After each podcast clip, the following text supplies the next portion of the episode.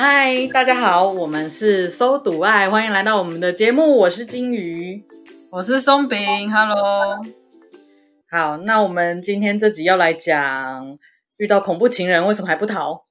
今天是一个比较严肃的话题。对，那我们今天要先说说为什么要会想讲这个主题吗？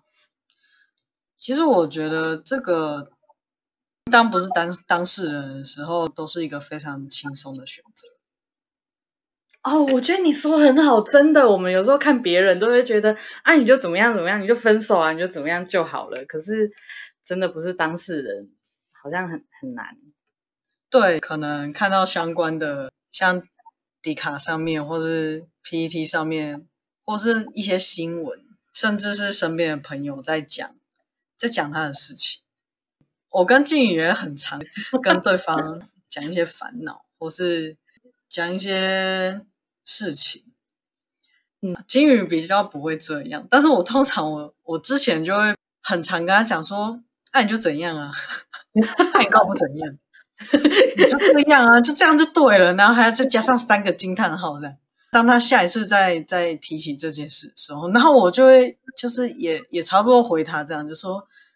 啊，你就这样，然后我还分析，就说，嗯，看这个事情怎样怎样怎样，优点是一二三，然后缺点是一二三四，然后我就说，你看这个缺点，缺点比较多，而且又这个缺点又很致命，你不觉得很有道理吗？这样，那我就觉得你这样这样就对啦。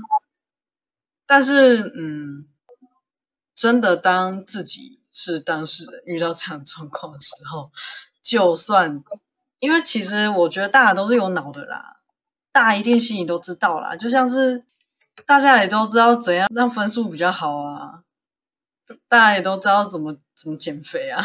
哎、欸，这个比喻超好，大家都知道减肥就是那些控制饮食，对，大家都知道减肥就是那些。如果是那种嗯，可能要练成巨巨那种，可能。就比较难，大家都知道，因为那个，嗯，比较专业，牵扯到比较专业的事情。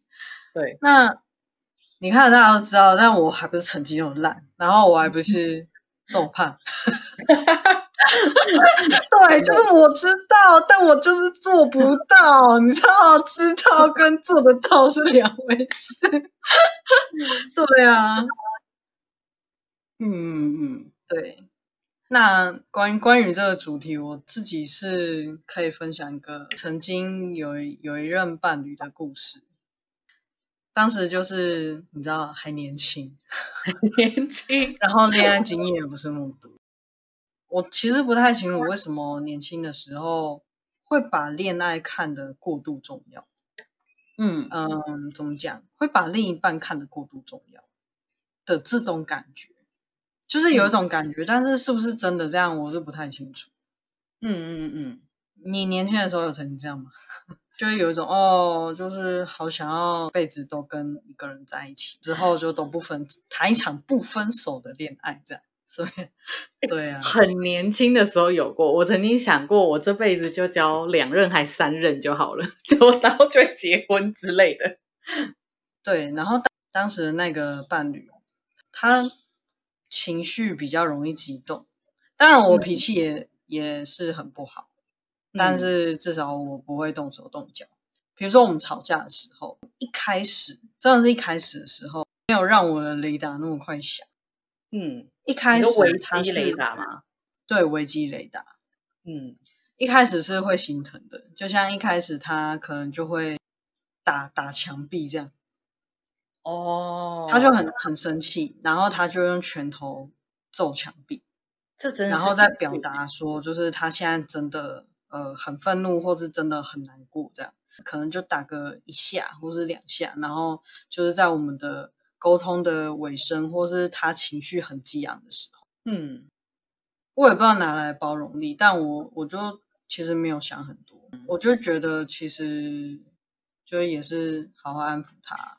也没有想说，就是这个是一切的开端，事后才会觉得啦，才会对，事后才事后回想就觉得，嗯，好，我这个先说完，就是然后后来呢，他开始会推我，哦，就是很像跟朋友在嗯，当然气氛不是像跟朋友在玩，但是有时候你跟朋友玩，就是可能会就是呃用手按着朋友肩膀，然后说你干嘛啦这样子。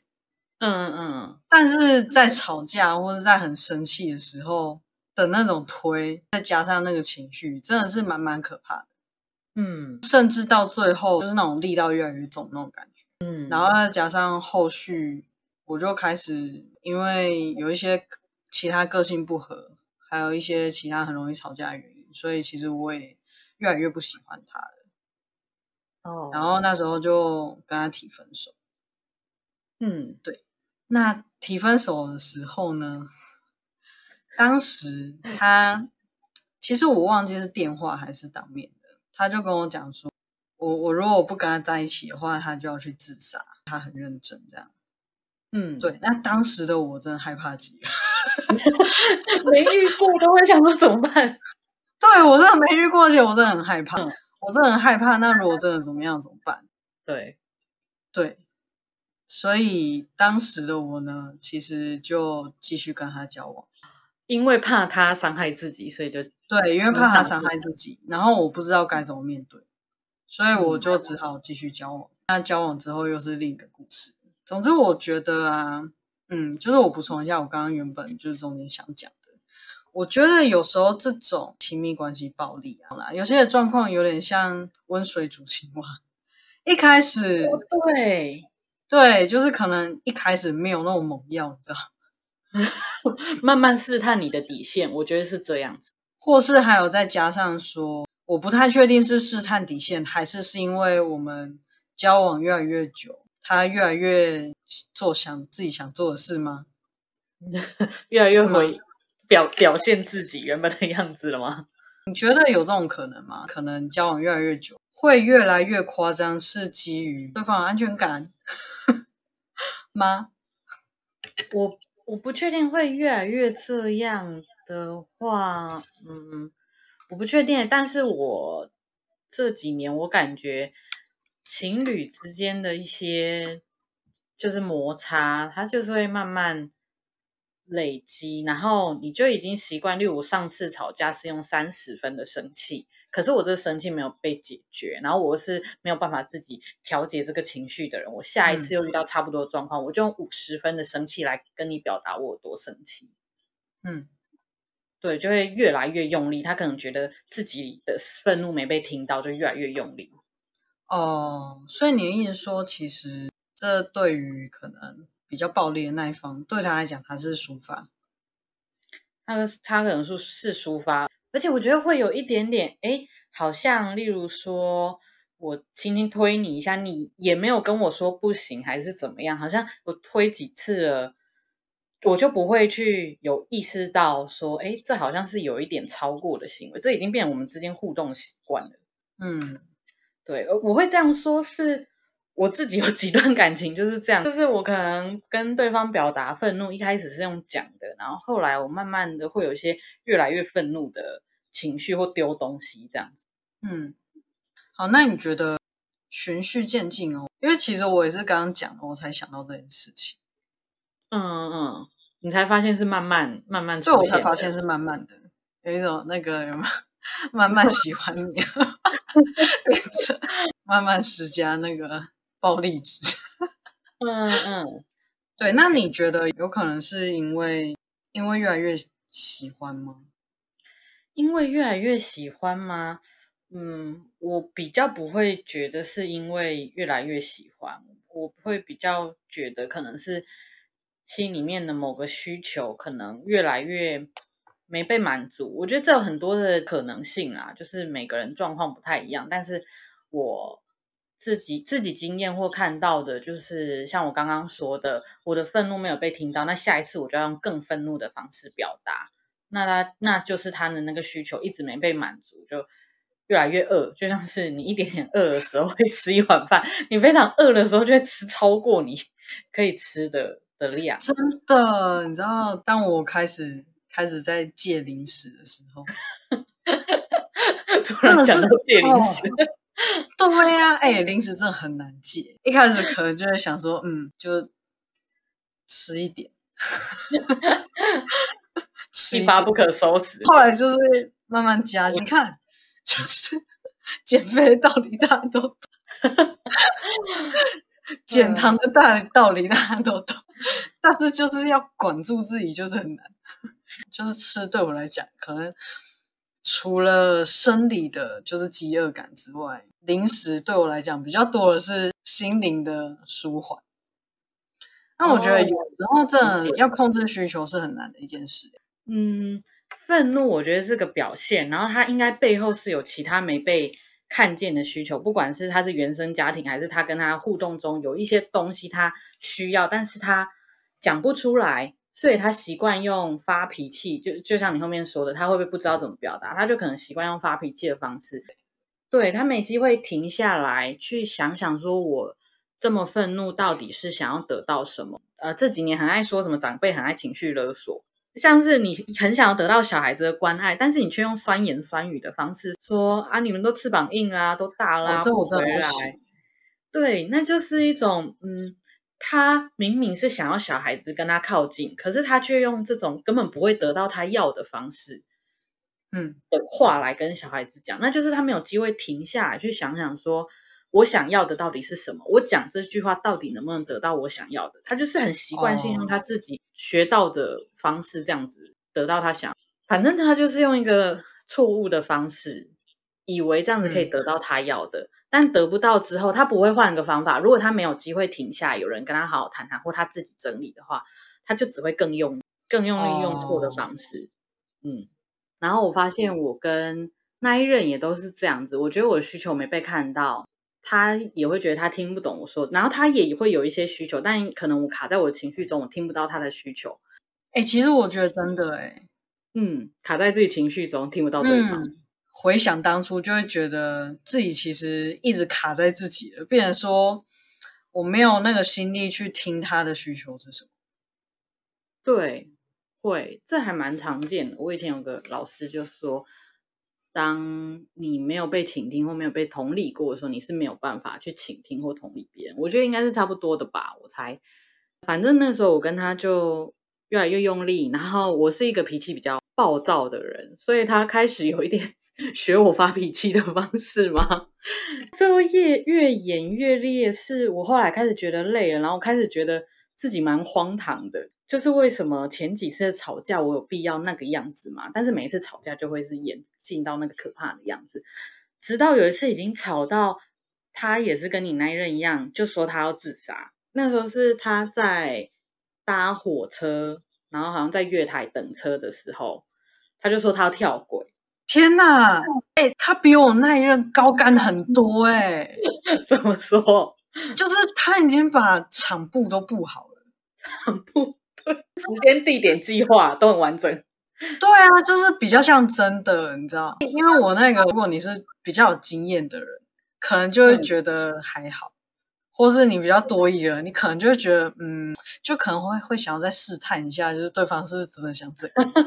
可是你这个就是很很真实哎，在火车，然后在月台，然后跟你讲说我要去成为魔法师，没有，我起飞了。反正很哎，那你怎么知道他在月台啊？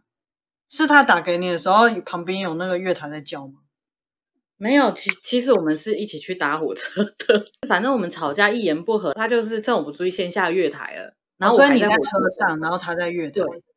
然后可能那时候我觉得，就是我已经就是跟他已经很长的时间，常常这样吵架都很高涨，然后我就有点疲乏了。所以我那时候因为太疲乏了，我反而可以很冷静的想说：好，他在月台，他说要跳轨，那我要怎么办嘞？你觉得是不是累到一个极限的时候，反而可以找回你的理智啊？还是那真的是理智吗？那那是冷漠还是理智啊？你觉得？有一段时间，我每次吵架都在想说，为什么会发生这种？这件事情，那我到底想要让这样的状况维持多久？然后后来我发现，可能有时候是我去把这个吵架添一把火，有时候是他。那久了，我就会觉得说，好，下一次吵架我就不要再添一把火了。就算我讲他听不懂，那反反正也吵了二十几次，他都听不懂了，就没有用啊。我不如调整自己心态，就说服自己说，哦，他可能就是没有办法这样子。对，所以那时候也觉得累，因为我觉得我那时候可能有一点自觉，你要能够停下来想说，我这样子做真的能够达到我要的吗？其实我还蛮想要知道说，你是怎么把陀螺按住的？有时候当你在一个嗯负面状态的时候，就很容易像陀螺在那边转，你会一直转在那里面。那但是其实你会不知道你自己在转人。我个人我会觉得说，就是我在理性思考。以我当下的情绪，我就会觉得这就是事实。嗯，我在想的这个就是当下的状态。嗯，但是抽离那个情绪之后，会觉得自己在鬼打墙，就是很像陀螺一直在原地转，然后怎么怎么转。嗯，那你是怎么让陀螺停下来的？你刚刚描述的其实就有一个线索，你说不知道自己在转，其实这一个是第一个关键，你要先知道自己在转。我要先知道。我现在就是无谓的发脾气，而且这个发脾气我已经执行了二三十次，甚至五十次、一百次都没有得到我的结果了。那我就知道我对他发脾气是没有用的。我要嘛，可能就换一个人发脾气，或换别的方式去表达我的愤怒，或者是处理我的愤怒。要怎么去意识到说自己在转？那那我意识到了之后就能停了吗？嗯，我觉得这要是一个历程，去调整自己这种东西。真的不是哦，一二三，照着步骤走就可以，它需要一点时间 沉淀。但是第一个是发现，那怎么发现？我其实那个时候有找心理师，反正那时候是学生，不知道为什么，我就会开始去记录自己生气都生多久。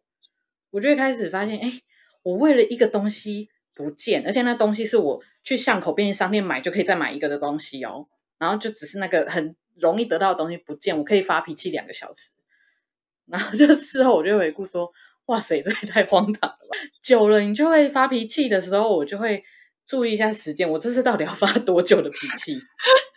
对，然后超过某个时间，你就会觉得还真的是在打转了，差不多可以停一下。不管你是自己转移自己的注意力，或者是去做别的事都好，然后等到平静一点再回过来。但是每个人有每个人行程表，我到后来我就觉得。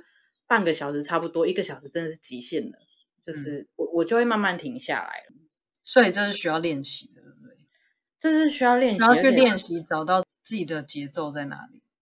嗯，而且第一步你要先能够观察自己，就是当你觉得我总是很常发脾气的时候，哪些事情让你发脾气，哪些时间点让你发脾气，你发脾气发多久，你发脾气都会做什么，都会讲什么。都会造成什么影响？好，我就回归前面，回归前面这样。你当时你在车上，他是打电话给你，还是传讯息给你？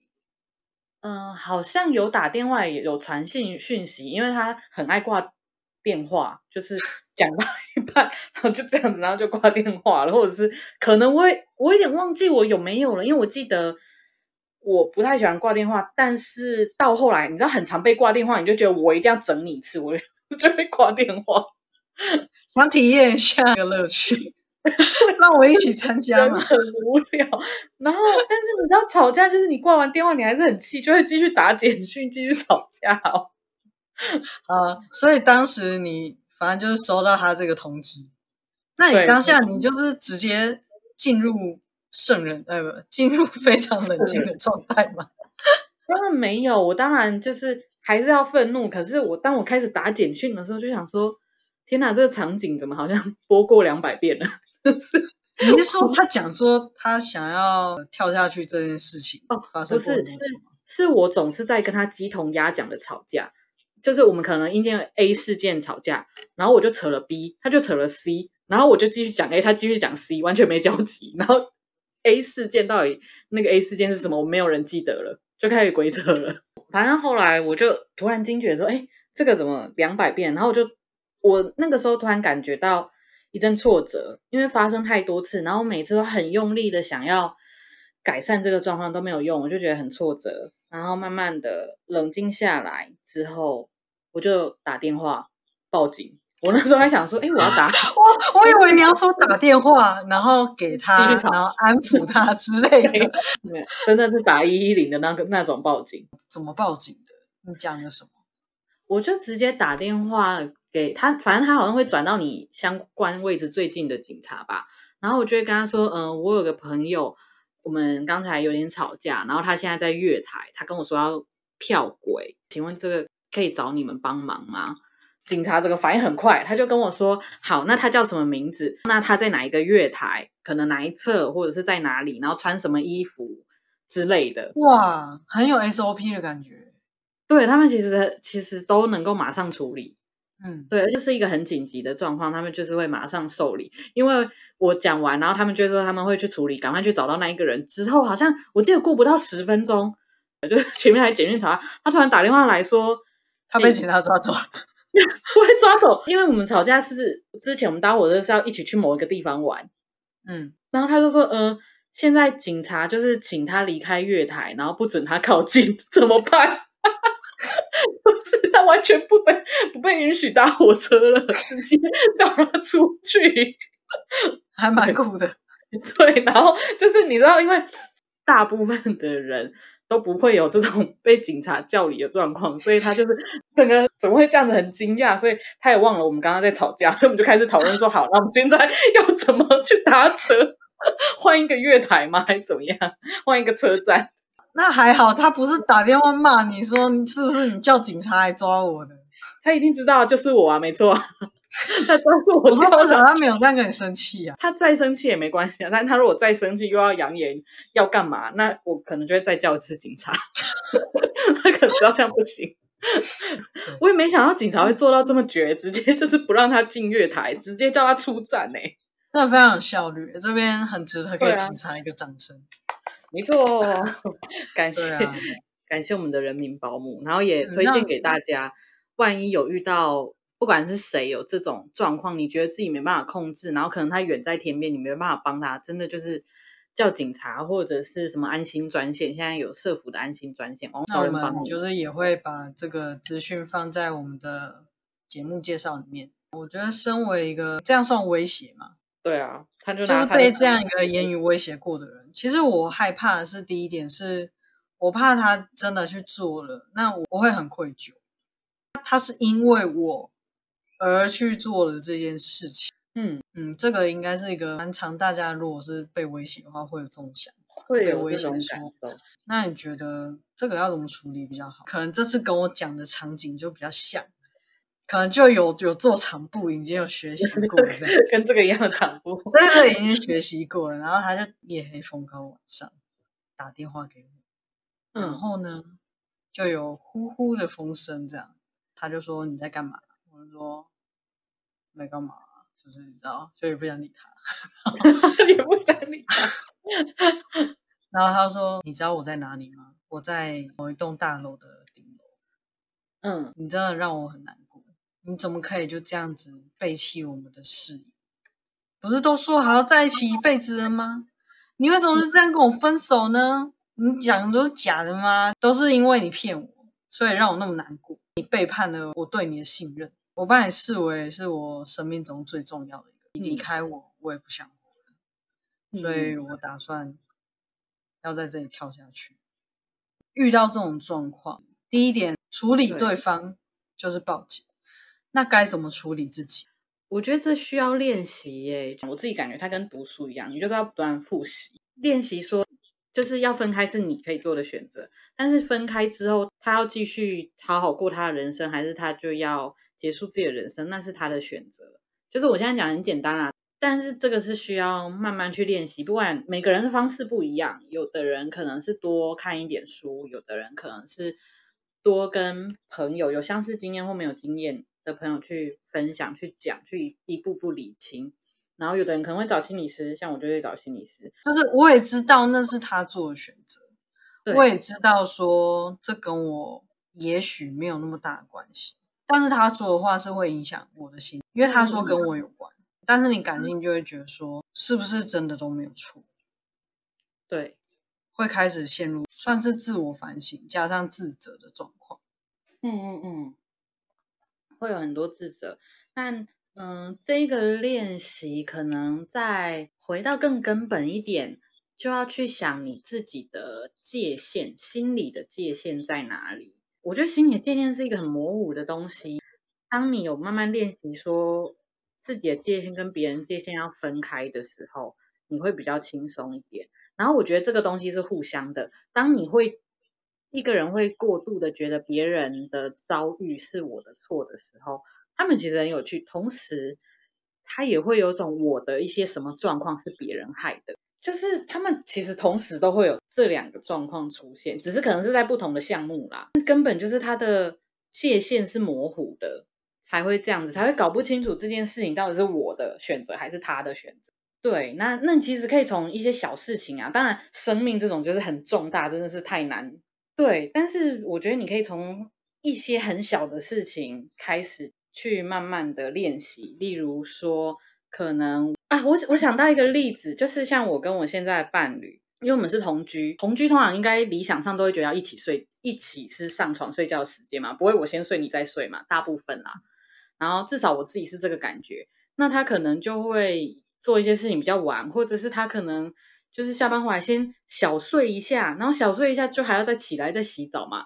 那我就会为了要等他洗澡，就等到很晚很晚，我才能够再把他叫起来跟洗澡。然后我就会生气。然后他有一次，我就又生气的时候，他就跟我说：“你你不一定要等我啊，你为什么一定要等我？”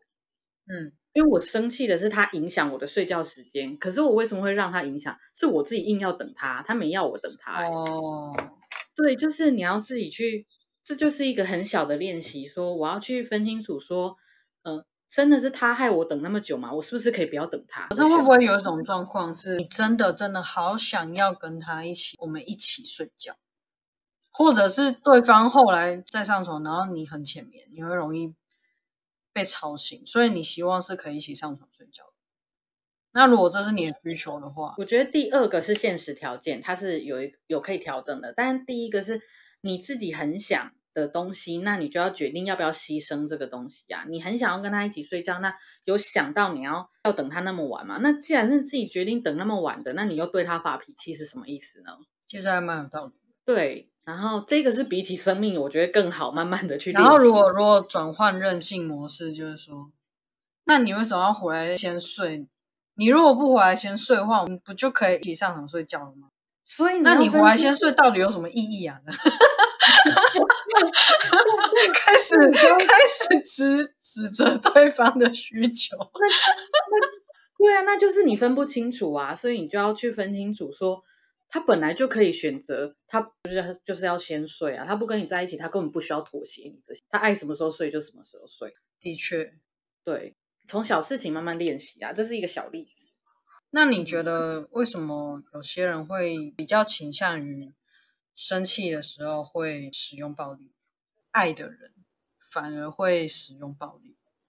哦，你是说他平常在外面其实人蛮好的？对，嗯，这个其实有很多可能性。我要先说，就是反正大家看房间的书都会讲很多各种的原因跟状况，然后那一些其实是呃，可能很多心理学家或者是直接在实务工作上面观察到、整理到的。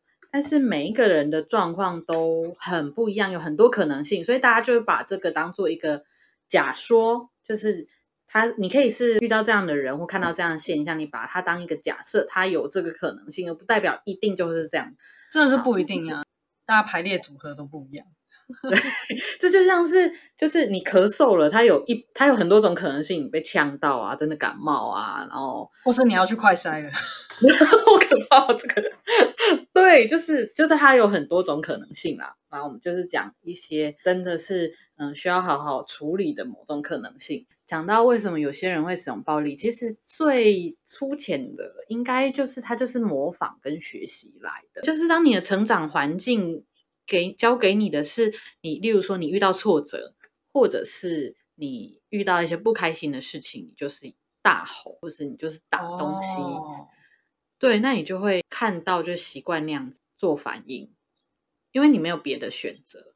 那讲到别的选择的话，因为有刚刚有特别提到为什么是对深爱的人，插一下话，嗯，就是你讲说因为没有别的选择。我想问的是，他是因为没有别的选择，还是因为他习惯这样做？他搞不好有选择，但是因为他习惯习惯这条路了。就、哦、像是你有你有一个菜单，但是你但是你可能就习惯吃某些东西，嗯、但你也不是不能吃其他东西，你就是习惯点那些的这种感觉吗？有也有这种可能，可是通常别的发泄情绪的方式会比较是更晚一点学的，所以他比较难养成习惯。那要改的话，那他就是真的要慢慢，就可能有人引导，但有可能有的人就是慢慢调整。然后还有一个是刚刚讲到为什么对对爱的人会这样子，对，其实就是对于越亲密的人可能越越暴力。我们通常比较会去看原生家庭。因为其实你的第一个恋爱范本啊，大家可能都以为是偶像剧或哪一本文言小说子，但其实不是。我们第一个恋爱范本其实都不是这些，是家人。如如果你是一般的小家庭的话，那就是你的爸妈。对啊，那但是有的人现在家庭组成很多元，那反正就是你的照顾者里面的那一对最常见的那一对伴侣，那他就是你的范本。那你如果没有去觉察到说，诶，他们通常是怎么互动的？他们吵架的时候都怎么吵？然后都怎么回应对方的需求？你没有仔细去想过，他就是潜移默化。当你遇到一样的场景，即使你再讨厌你爸妈吵架，但当你需要跟你伴侣有争执的时候，你就会习惯用你爸妈那一套来回应他。哦，有点像是还没有意识到，但是我我已经学起来了。对，你就是哦，为什么学科不能这样？为什么学校的学科我办不到？就是从从小就听就可以直接学起来。可能要要是数学、自然，然后理化老师，然后另一个可能就是国文、英文什么什么老师这样，每天都在讲那些课这样。哎，其实会有一点哎，因因为你爸妈是学那些，你本来就比较容易。拿到的那些资源，其实是啊，都是一样。我觉得你这样讲，我突然觉得好像也还是有呢。那就要怪我们爸妈不念书了，没有啊？好，那我们我们这一集就是郑重在这里怪爸妈。天哪，有了，我爸我爸妈有很认真念书，是我自己不受教。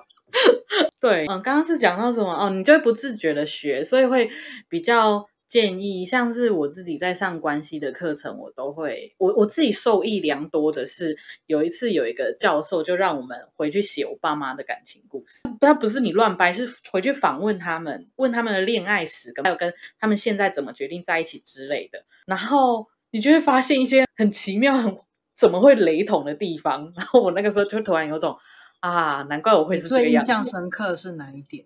我最印象深刻的是，就讲我爸好了。呃，我曾经问过他，反正他跟我讲了一些恋爱故事，然后我就问过他说：“哎，所以你到底交过几个女朋友？”他就用一个“你怎么会问这种奇怪问题”的表情，然后说：“我如果问你说吃过几间餐厅，你数得出来吗？”这也太嚣张了吧！因为我要很深情的讲说，傻孩子，当然只有你妈一个啊。没有，你跟我说你说出来，他竟然跟我说你顶多有印象有没有进过这间餐厅吧？哇，哎、欸，这这有点过嚣张哦。我我也觉得天哪，就是哇，我原来做，但是我就突然觉得，因为就是我的小时候会有很多暧昧关系，但我不是我刻意经营的，但是就会回过神，哎，怎么好像就是关系有一点暧昧，然后我其实没有这些意思，但他们都觉得我好像跟他们有意思这样子。哦，原来这这算是遗传吗？我觉得是一个跟人互动的习惯，会学到。我发现这件事情之后，然后我就有回想我怎么看我爸跟一些异性相处，就发现，哎，他其实那些都是有一点稍微小搭讪，或者是小小的，就是跟别人那玩闹吗的性质。也不算很明显的暧昧，造彼此的好感。我觉得我就是潜移默化这样子学来的，跟别人互动就是这样，然后最后就造成那样那个时期十几岁的我就是那个样子，好可怕哦，真的是。但我不确定是不是真的是这样，但是这真的是一个很莫名其妙、很雷同的，就觉得这真的是巧合吗？对啊，对，然后再到后来，更后来又。嗯，反正过了一两年，我就又再仔细想了这件事，然后再加上那个时候有交往的对象，那我就发现，我不是说我会开始记录为什么生气什么之类的嘛，嗯、生气的方式，我就发现，我连为什么生气的原因，还有那个突然炸起来点，跟我爸超像。对，这个就你就觉得哦，天哪！因为你知道，小孩子一定是讨厌爸妈吵架的，所以我一定是非常讨厌我的家长那个样子，但我却长得跟他们一样，你知道那多崩溃吗？就很挫折，就觉得啊。所以我后来啊，后来好像我就学到说，即使你很不想要跟某个呃，后来你终于学会了如何去爱吗？你现在是在触刮你，就就是你可能很不想要跟某个长辈一样，但是你其实注意力越放在他身上，或者是你的生活大部分是跟他相处，你就会跟他越像。对，那你想要不一样，你需要去给自己找一个范本，一个你欣赏他，你想要过他这样子的生活，或有他这样子性格的人，你要转移你的注意力，多看，就是多看多观察。哦，我想要是这个样子，然后你去练习、去模仿、去学习，你就有机会不太一样。嗯，对，包含就是我，诶，我前面好像说我脾气很火爆，然后听。听我的现任伴侣说，他以前可能比我更火爆，我真是蛮讶异的，因为他看起来完全不是这样的人。你们可以一起玩爆爆王啊？没有，他是大家一起爆。我会说很讶异，是因为他甚至是不会讲话大声的人，他再生气都不会大声。你第一次跟我这样讲的时候，我也非常讶异。嗯，因为跟你的现任伴侣讲话的时候，我觉得他是一个非常温柔的人，对，他连反应都非常的温柔，对。就是你没有办法想象他发脾气会是什么样子。你知道他连骂脏话都有点可爱，你知道吗？对对对对，而且他讲话要奶奶的，对，他讲话有时候蛮不是故意，但就很像在撒娇。对，我觉得有一点是他的情绪波动没有那么大，他不是没有反应，他不会那种可能突然生气或是突然很大声。有可能会引起情绪波动的东西。对，所以我其实一直很好奇他怎么，他连花两三年时间把自己变成这样。然后他就是说，反正他就有一天突然看到一个也是脾气很火爆的人，他突然觉得自己不想要再这个样子，然后就看了一点书。每个人会长成这个样子有自己的原因，他看了一点书去找到自己为什么会是这个样子。那他到底是哪一些需求没被满足？所以他需要照顾好自己这个部分，他就不容易被对，然后就慢慢练习，就变现在这样，我觉得超酷的。我觉得这一定很不容易。嗯，回归我们的原本原本在讲的东西。嗯，所以你说他可能对于越亲密的人越会这样，就像是对伴侣可能比较暴力，是因为也许是他从小是从家庭学习而来。对，但是这个并不代表说他就可以变成一个借口说，说哦，因为因为我发现就是有些就是坊间其实一定看得到这些理论或这些言论，然后他有些人就会开始变成，哦，我家就是这样，所以我这样子很合理。但是让你发现你是这个样子的原因是什么，然后你知道原因就比较好调整。如果他真的真心能接受或是喜欢自己就是这个样子。嗯，然后如果没有对别人造成伤害，嗯的话，我觉得就算了。对，我，我其实蛮赞同你这个观点的。我觉得这比较像是，例如说，有时候你看一些人，就会觉得好像他就不应该这样子啊，他为什么脾气这样？但是说真的，你要尊重对方，他这样子的生活，而且但是前提是不要伤害别人，也不要伤害自己，然后他是可以过得去的。那那就这样子。有时候那个标准哈，有时候会觉得很严格，你知道吗？你说一定要多么的，很常听到就是你应该要怎样啊？你怎么不怎样？哦、你怎样不会更好？你为什么不怎样？然 后我就没有、啊、表情，这个超不爽的。我在模仿那个 模仿，还是回到像你说的，自己自己觉得满意，然后不会伤害别人。因为像像我说，我的伴侣就是脾气如此之好，但我从来没有想说我要变得跟他一样。我就是，我觉得我自己现在这样子很好，对，就是我的情绪起伏是比他大的，可是我有办法，例如我情绪起伏大的时候，我不去影响别人，因为你要么就是改变，要么就是接受他，那我就走接受他，然后不要接受我自己这个样子。但是不要让我的样子去伤害了别人。好，以下是嘴炮，嗯，就是反正我也不是什么专业人士，所以我讲的话不代表任何权威性。啊，如果你真的忍不住，你就真的很忍不住跟另一半吵架的时候，就会想打他，那你就不要谈恋爱就好了。对，对，我觉得这也蛮好，就是你万一真的真的还没有办法，干干嘛一定要找个人伤害他，然后也让自己很挫折。